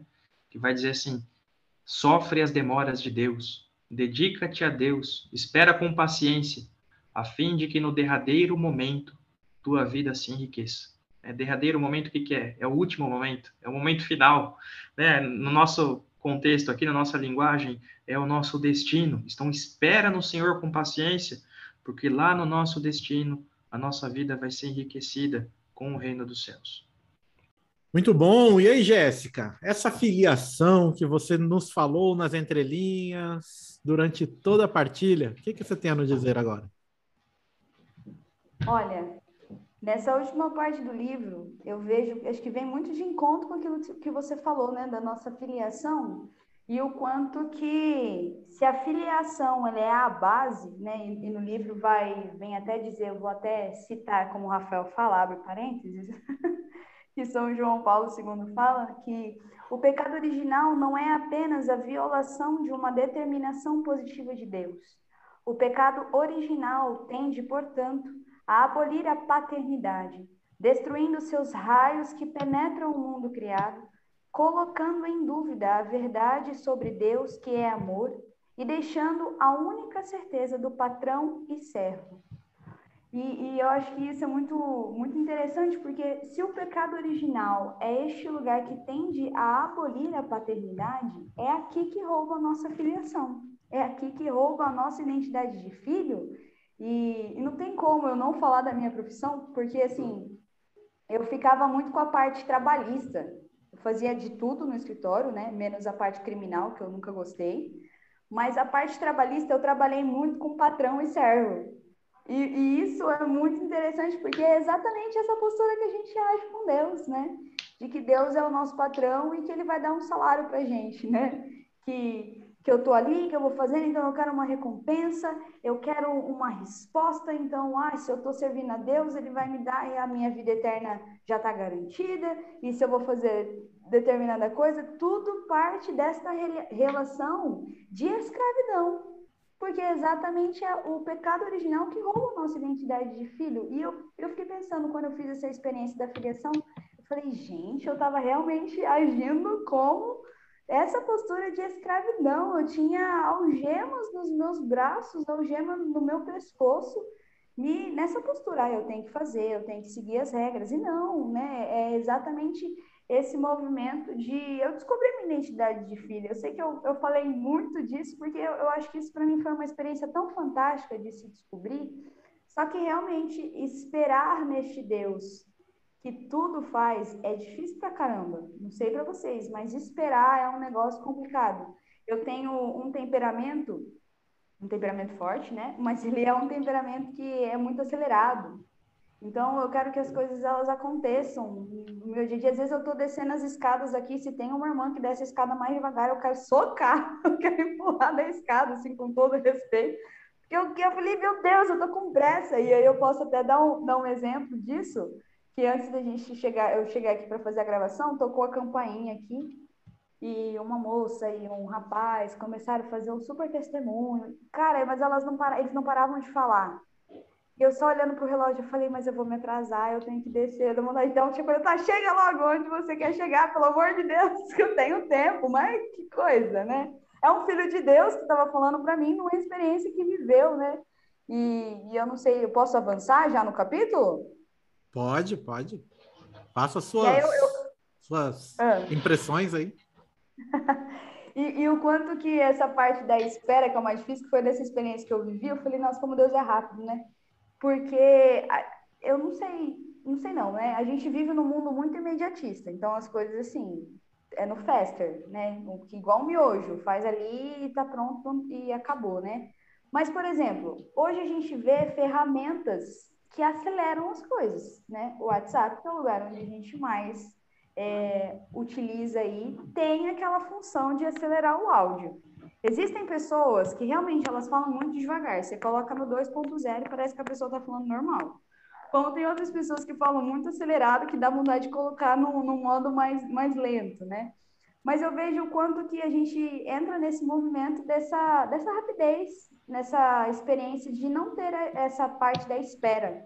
Ou, ou, tem vídeos no YouTube que a gente pode acelerar, tudo é acelerado, a gente, e, e, eu tenho, eu sou uma pessoa super a favor de não acelerar as coisas. Sei que todo mundo tem a sua vida aí mais, mais agitada, e vocês me desculpem se eu sou a defensora do não acelerar os áudios. Uma, porque eu já sou uma pessoa acelerada por natureza. Outra, eu vou acelerar a pessoa no WhatsApp, quando chegar pessoalmente, eu não vou ter a opção de acelerar a voz da pessoa, por mais que eu queira. E eu vejo o quanto que não acelerar o áudio, isso faz com que eu toque na essência da pessoa. Eu toque aquilo que a pessoa está querendo me dizer, né? E eu digo dessa experiência que eu vivi com este casal que chegou aqui na comunidade, porque a minha vontade era de fazer igual aquele filme que tem de acelerar as cenas, sabe? Eu não quero viver, acelera, vai, vai, vai passando a cena. Porque é exatamente isso que muitas vezes eu quero fazer. Eu quero, ai, vamos lá, né? Me dá logo o resultado. E aí a gente está aqui falando do desígnio. Então, ah, vamos lá, vamos chegar logo no destino, vamos chegar logo no céu, vamos chegar onde não vai ter sofrimento, onde não vai ter sacrifício. Porque, caramba, a história é tão difícil. Né? De a gente não, não, pratica, não pratica a virtude da paciência. O quanto que a gente quer as coisas do nosso jeito, né? A gente quer que as coisas elas aconteçam imediatamente. Então, se eu tenho uma necessidade, se eu mando uma mensagem, eu quero uma resposta na hora. E não é assim que funciona, né? E Deus, ele é muito sábio e, em dizer que é tudo no tempo dele, né? Tudo, tudo é no tempo dele. Então, eu acho que é, o movimento dessa espera, ele entra muito nesse movimento de, da nossa filiação, que o pecado original tenta roubar, né? E quando nós somos filhos, nós sabemos é, de tudo esperar do nosso bom Deus, né? Gente espera tudo dele, no tempo dele, na hora dele, quando ele quiser. Eu estou aqui tentando discernir meu estado de vida, tudo bem que tem mais um, uma demora, uma lentidão minha do que uma lentidão de Deus. Mas eu tenho um dia que eu chego assim e falo, tá, fala logo que é meu estado de vida, vamos lá, vamos, vamos acabar com isso. vamos acabar com esse sofrimento, porque assim, existe um anseio de, de agir é, conforme a vontade de Deus, mas também existe a minha pressa, né? E as coisas elas não acontecem nesse movimento de rapidez. Quem dera que fosse, né?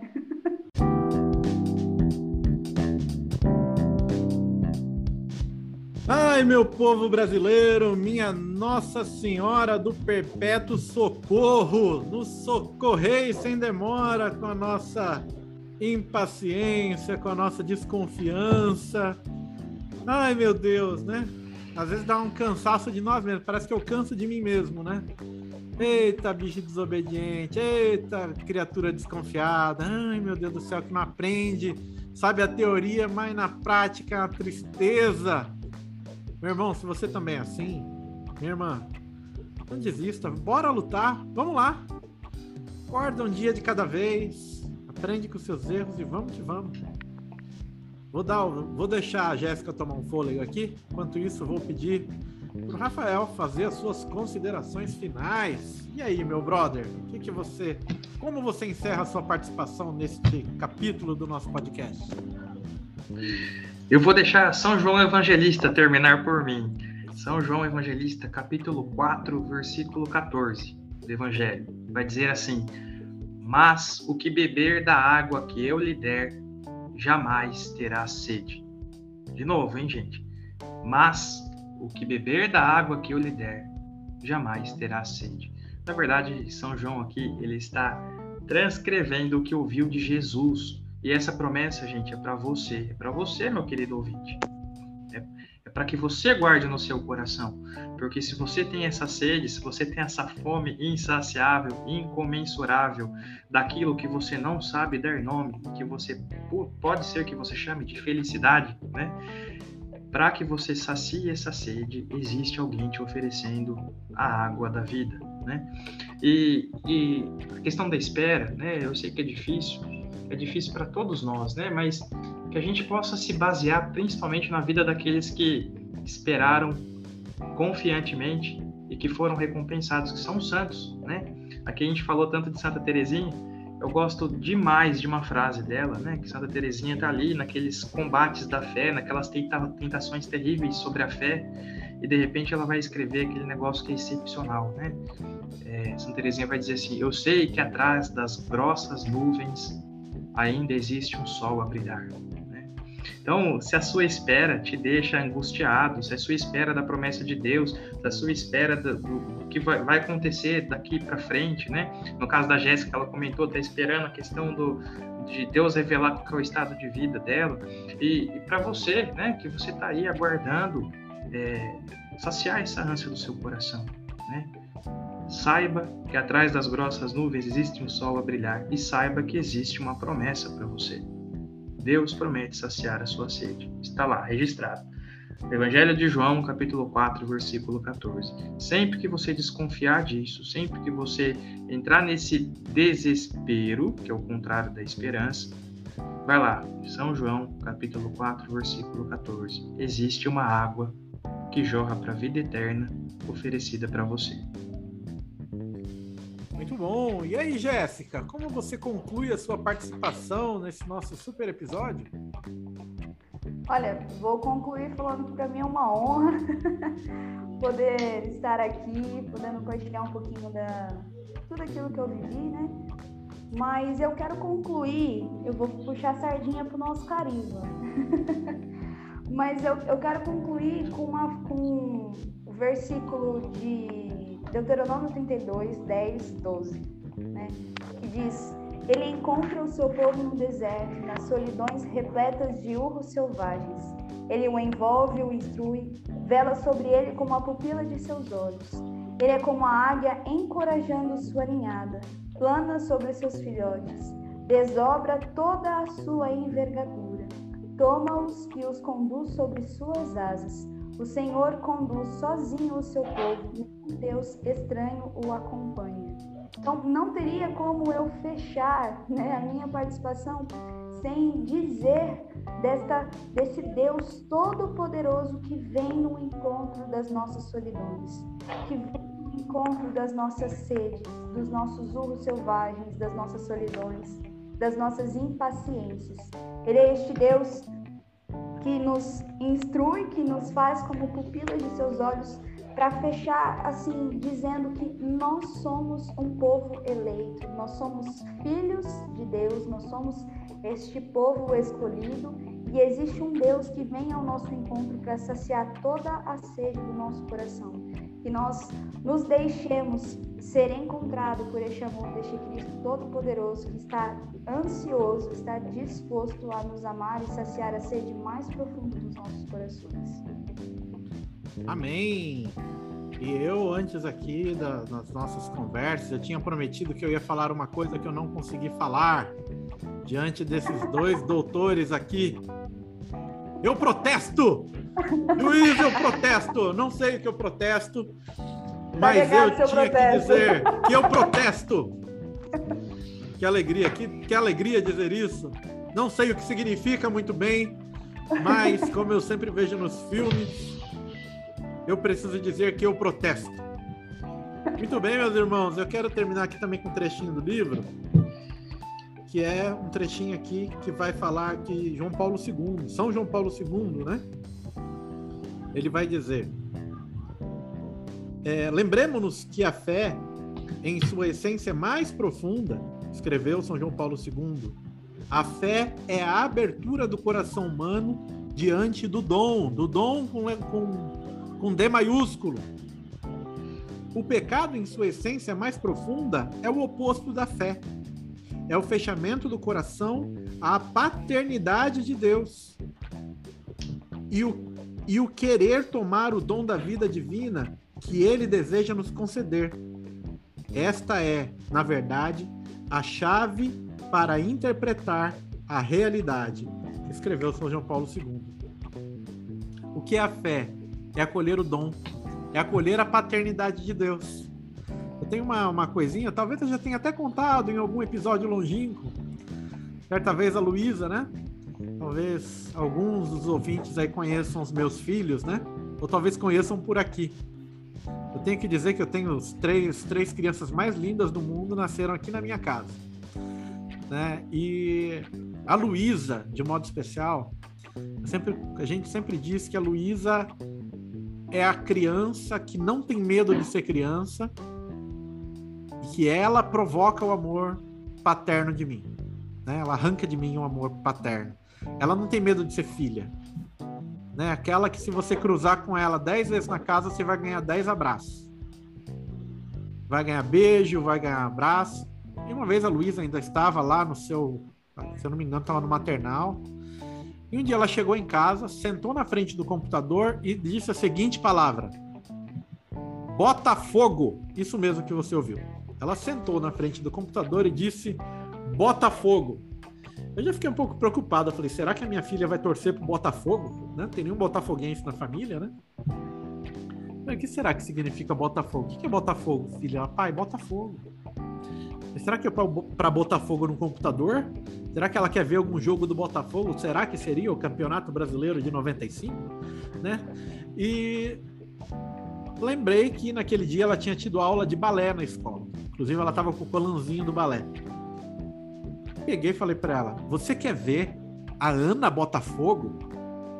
Ela balançou a cabeça e falou: Botafogo. E, para quem não conhece, Ana Botafogo é a famosa primeira bailarina do Teatro Municipal do Rio de Janeiro, uma das grandes bailarinas brasileiras, né? Meu Deus, que cultura avançada dessa criança, né? Tá indo para a escola, já está querendo assistir Ana Botafogo. E ali entrei no YouTube, né? YouTube tem tudo. E coloquei Ana Botafogo. E tinha lá, né, um, uma apresentação da Ana Botafogo, né? Primeira bailarina, aquela coisa magnífica. E ela começou a assistir Ana Botafogo e de repente ela desceu da cadeira, empurrou a cadeira e começou a dançar na frente do computador. Quem também conhece a Luísa sabe que a Luísa cai andando em linha reta no plano. Cada tentativa de pirueta era um tombo. Mas, gente, eu olhando para aquela criança, tentando dançar, era a coisa mais apaixonante do mundo. Não tem como você não se derreter. Você se acaba com aquilo. Você fala, meu Deus, que coisa mais linda, né? E eu, como pai, é, elevem isso que eu estou dizendo para Deus. Eu, como pai, para que eu ame a minha filha, ela não precisa dançar igual Ana Botafogo, entende? Ela não tem que ser Ana Botafogo para ser amada por mim. Ela não tem que ser a primeira bailarina do teatro municipal. Ela não tem que dançar nos balés da Rússia. Ela só precisa ser minha filha. A ação que ela tem que ter para ser amada por mim até o limite até a ação mais brutal que eu possa ter para me colocar na ação de pai dela é ser filha, é existir. Ela não precisa ter nenhuma ação, ela não precisa acertar, ela não precisa ser perfeita, ela não precisa fazer nada, ela só precisa ser minha filha. E é nessas horas que Deus me visita e fala: Luiz, entende isso. Não é sendo perfeito, não é sendo bom, não é rezando um rosário, não é porque você vai à missa porque você é consagrado, porque você é o bonzão, porque você está no podcast só tem hoje que você é amado. Mas porque você é. Que você existe. Eu te amo. E aí está o grande mistério. Meu irmão, minha irmã, Deus te porque você é filho. porque você existe. Santa Teresinha, de uma forma brilhante, vai dizer, e encerro com isso, que ela quer se apresentar diante de Deus com as mãos vazias. Porque nenhum bem que ela fez na terra, ela fez para ser mais amada. O que ela fez para ser amada é existir e ser filha. Que alegria ter estado com você. Já estamos ouvindo aqui que a galera Libório já chegou para arrasar aqui nesse momento do podcast. Já, já, che já chegou aí a galera, hein, Rafa? Já, já chegaram, já estão com tudo aqui. já estão esperando para serem amados pelo seu pai. Meu irmão, minha irmã, que alegria ter estado com você. Mais uma vez, peço para você compartilhe esse material, que ele chegue a muitas pessoas. Provavelmente essa semana vamos estar chegando a 6 mil reproduções no Spotify, estamos ali pertinho. E que alegria ter chegado a 6 mil pessoas. Que alegria ter chegado a 6 mil corações com esse papo tão profundo que está mudando as nossas vidas. Espero que esteja mudando a sua também.